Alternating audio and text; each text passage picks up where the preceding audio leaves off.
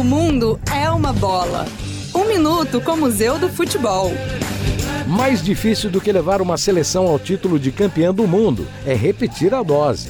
Esse será o desafio de Didier Deschamps, técnico campeão com a França na Rússia em 2018. Na Copa deste ano, no Catar, ele é o único que pode repetir o grande feito de Vitório Pozzo, único técnico bicampeão do mundo na história. Mas não foi por falta de tentativa, viu?